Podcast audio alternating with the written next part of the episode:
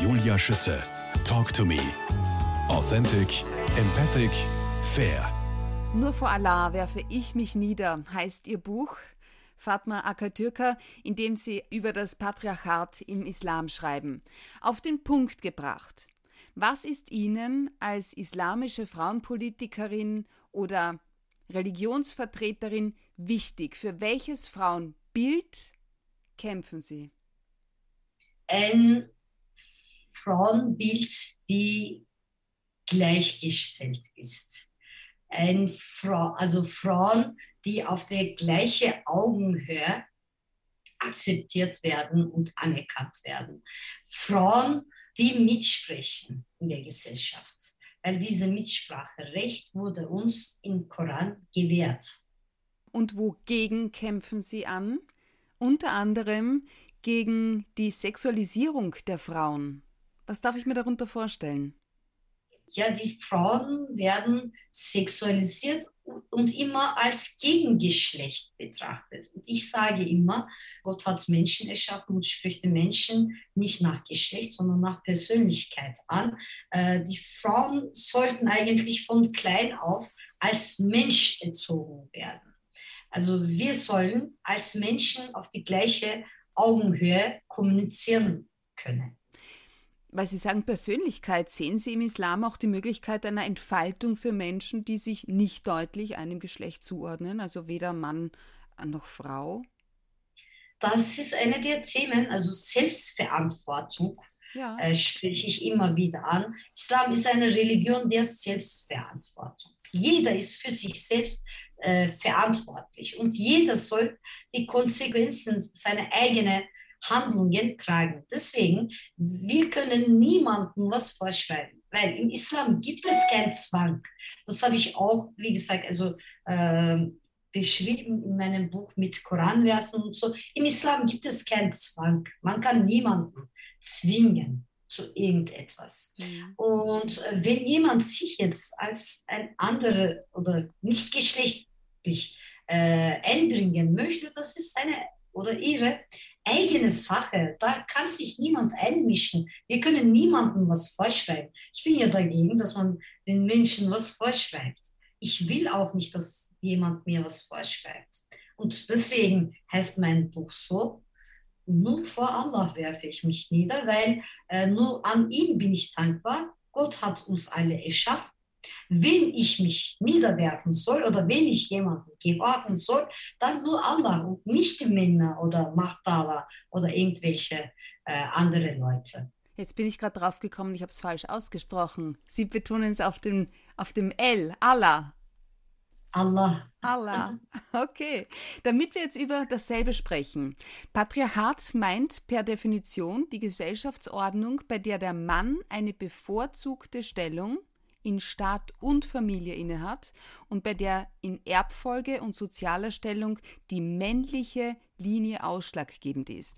Welche Rechte einerseits und welche Pflichten andererseits bedeutet diese männliche, absolute Machtkontrolle, als die ich sie verstehe?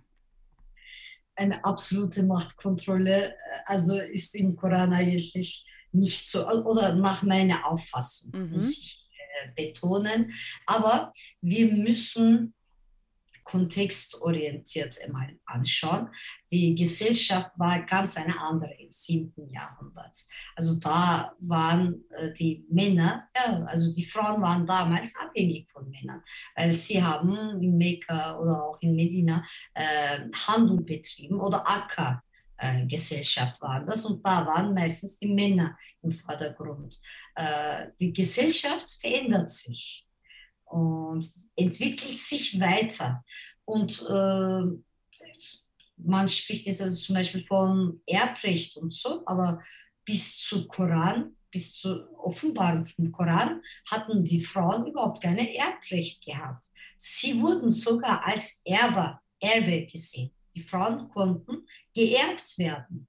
Und wow. dann hat, ja, ja, die Frauen durften geerbt werden. Oder eine, ein Mann hat äh, 10 bis 20 Frauen gehabt.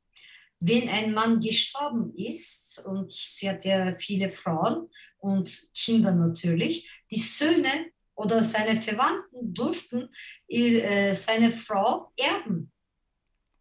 Dann hat Gott gesagt, halt, also die Frau hat auch ein Recht auf die Erbe. Ja, also damals halb so viel, äh, also in einem Vers steht halb so viel, aber darüber habe ich auch ein Kapitel gesehen. Im Islam ist die Gerechtigkeit, also spielt die Gerechtigkeit sehr große Rolle, fest vorgeschrieben. Also man muss ein Vermächtnis machen.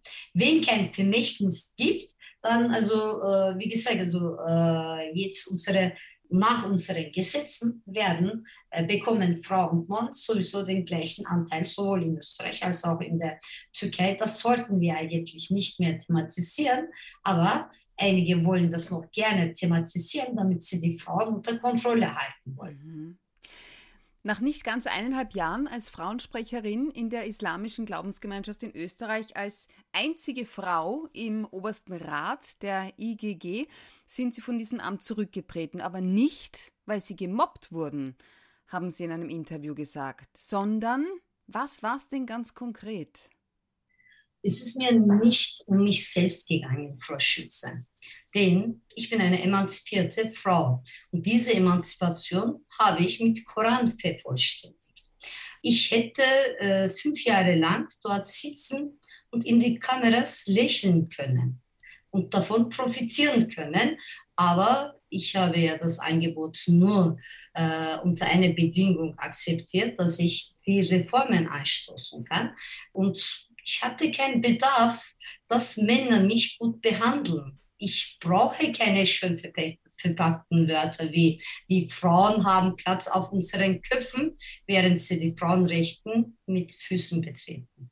Also mir ging es also um die Frauen, die seit Jahrhunderten unterdrückt werden. Mir ist um die gesamtgesellschaftlichen Probleme in Bezug auf Frauen gegangen, denn ihnen wird nur eine untergeordnete Rolle in der Gesellschaft zugeschrieben. Und ich hätte auch eigentlich keine Interesse, mein Privatleben zu entblößen, nachher, wie ich das Buch ja. geschrieben habe. Und dann habe ich mir gedacht, mein Leben spiegelt eigentlich das Leben Millionen von Frauen.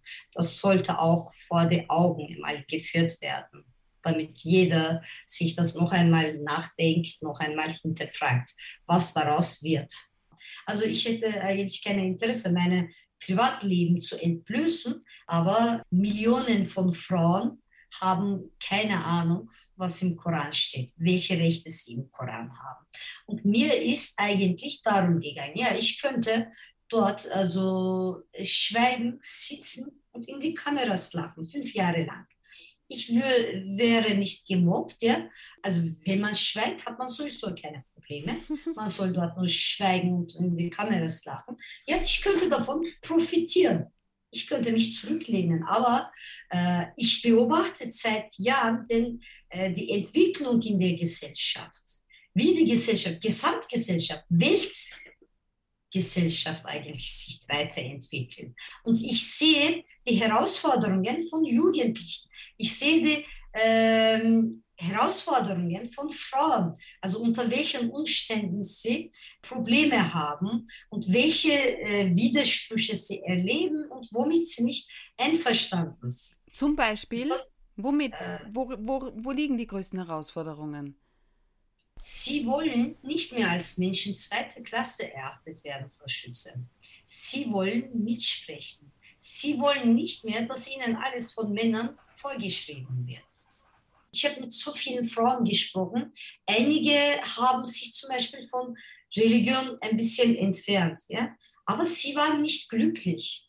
Sie mhm. waren noch unglücklicher. Sie waren noch unglücklicher, weil ihnen eine Schuldgefühl vermittelt wird. Was heißt, von, was heißt von der Religion entfernt? Was, was also, bedeutet das? Inwiefern entfernt? Ja, Sie sagen ja, wenn die Religion so ist, dann möchte ich nicht angehören. Okay, ich verstehe schon. Aber sie sind dann trotzdem nicht glücklich. Und wenn man denen vermittelt, dass die Religion eigentlich nicht so ist und im Koran das alles ganz anders steht, dann schaut es ganz anders aus. Das heißt, Sie wollten Reformen anstoßen in Zusammenarbeit mhm. mit anderen Theologinnen, mit Journalistinnen. Soziolo Soziologinnen, Psychologinnen, okay. äh, Juristinnen, weil Religion ist nicht nur die Sache von Theologen. Diese, alle Religionen haben eine Soziologie, eine Psychologie, eine juristische Seite und so. Ich wollte, und so ein Team habe ich eigentlich gebildet gehabt, äh, nicht nur, äh, weil ich wurde danach kritisiert, dass ich nur Akademikerinnen mir ausgesucht habe, welche nicht stimmt, weil ich habe nur das akzeptiert, was sie zugeschickt haben, welche sie nominiert haben. Es waren auch Studentinnen dabei und Hausfrauen dabei eigentlich, aber die Frau, Hausfrauen haben auch Recht mitzusprechen. Studentinnen haben auch Recht mitzusprechen. Und es ist, es ist dann nie zu Dialogen gekommen oder?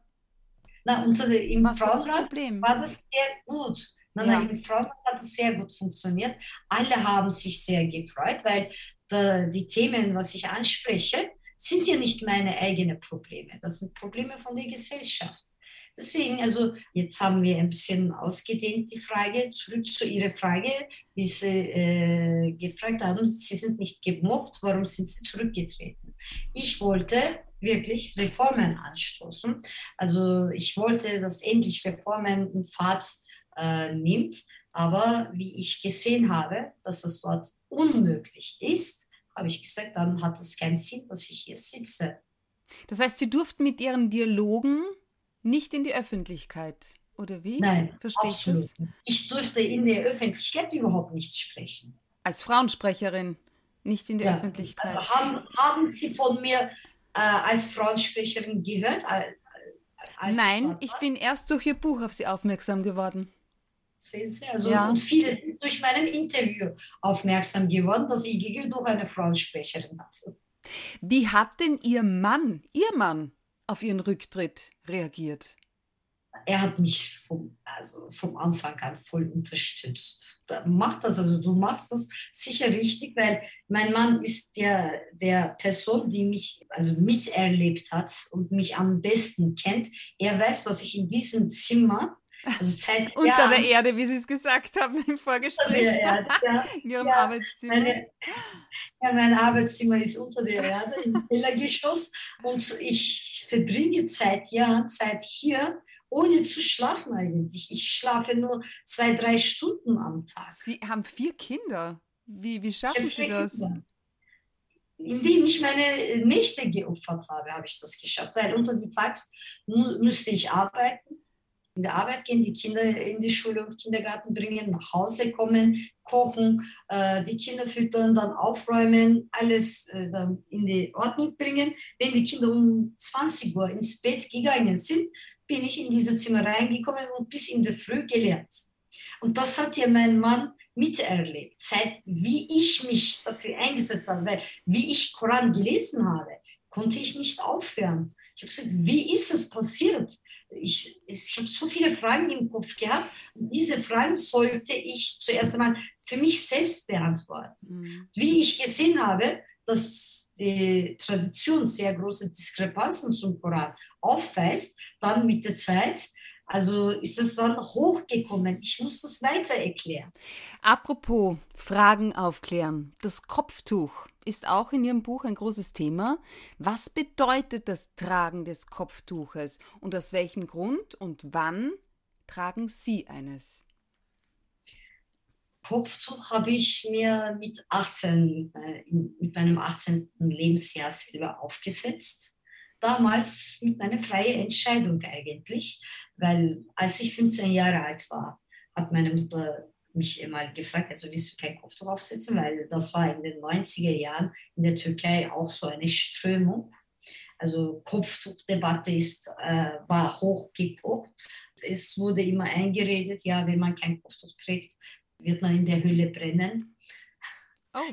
Äh, ja, ja, natürlich. Also wenn man eine Strähne zeigt, dann wird man 70 Jahre in der Hölle brennen.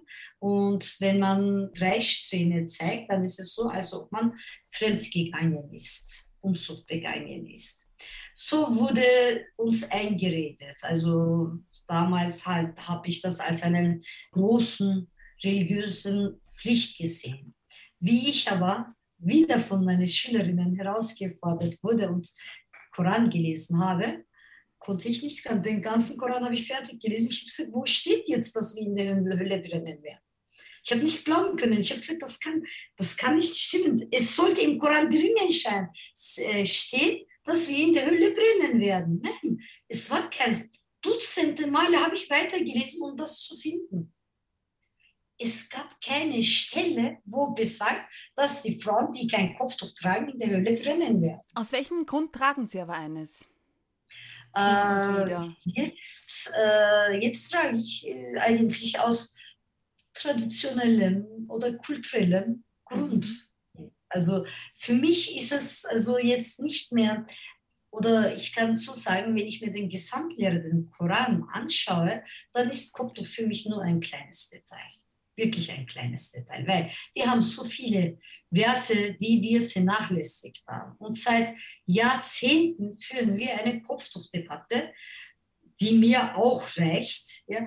Deswegen habe ich eigentlich in meinem Buch andere Themen aufgeworfen. Ja, im Buch lassen Sie außerdem anklingen, dass auch Männer eine Bedeckung tragen können. Gibt es dafür ja. eine Tradition im Islam?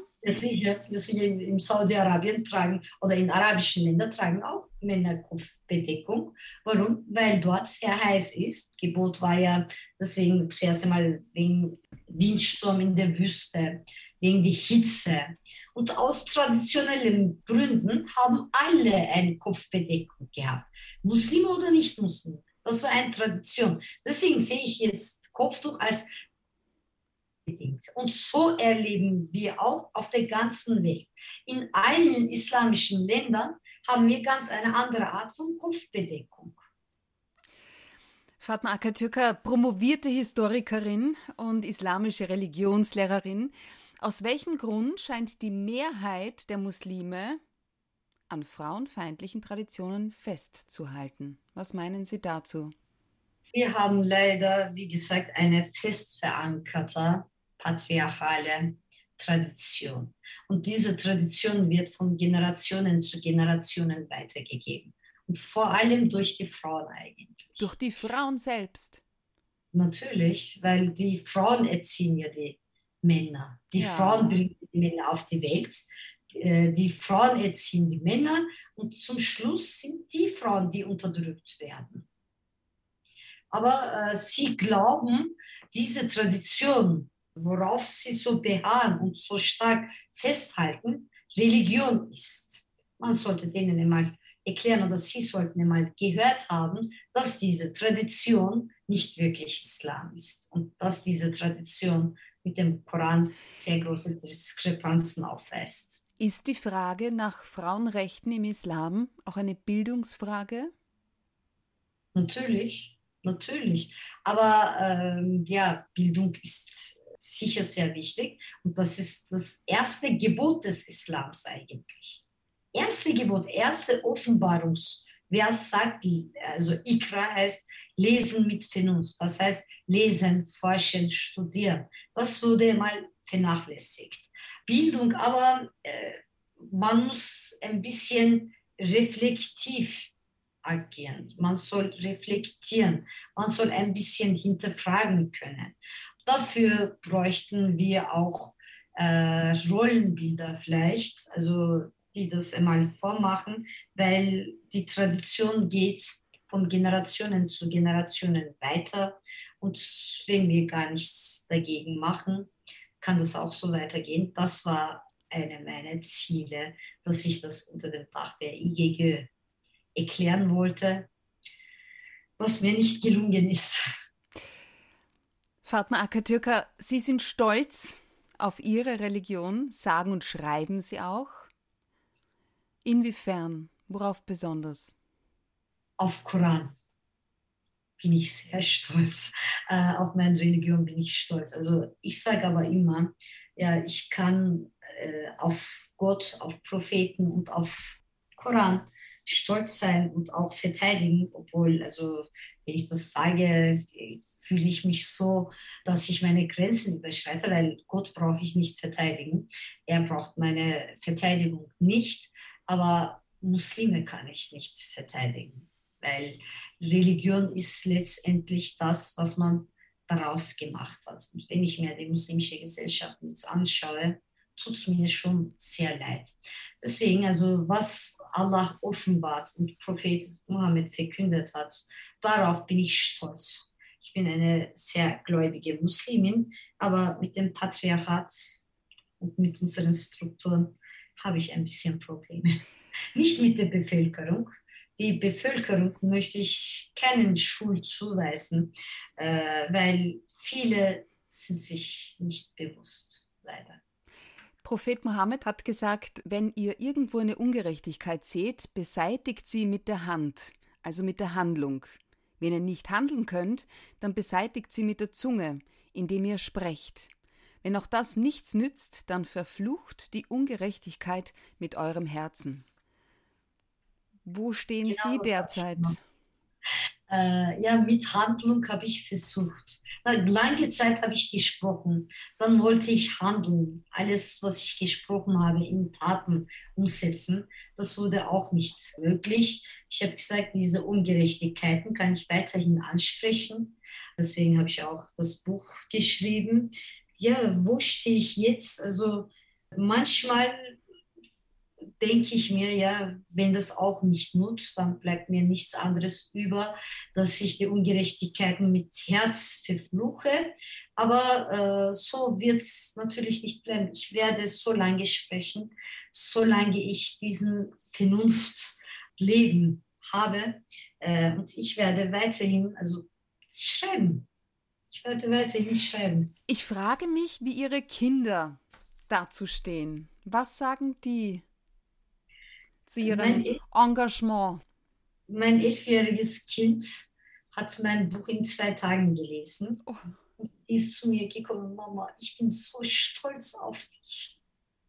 Okay. Ja, also sie sind auch stolz eigentlich. Sie erkennen ja auch Widersprüche. Und äh, ich schaue, also mein siebenjähriges Kind, siebenjährige Tochter oder elfjährige Tochter, wie sie die Sachen sehen und dann, schau Mama, also wie sie das machen, wie sie das sagen. Oder sie hören ja zu meinen Gesprächen oder so Unterhaltungen so. Nachher sagen sie also, war das nicht blöd, was er gesagt hat, Mama? Ja. Also sie kommen so drauf. Ja, sie sind stolz eigentlich auf mich und das freut mich, dass meine Kinder jetzt schon hinterfragen und jetzt schon reflektieren, macht mir Mut. Magister Dr. Fatma Akay Türker, danke schön für Ihre Zeit. Alles Gute für Sie, die Familie und auf Wiederhören. Ich bedanke mich auch recht herzlich fürs Einladen und ich bedanke mich auch Zuhören für alle Zuhörerinnen und Zuhörer. Ich wünsche ein friedvolle, gedeihliche und ges gesunde Zukunft und friedliche Miteinander. Nur dafür setze ich mich ein.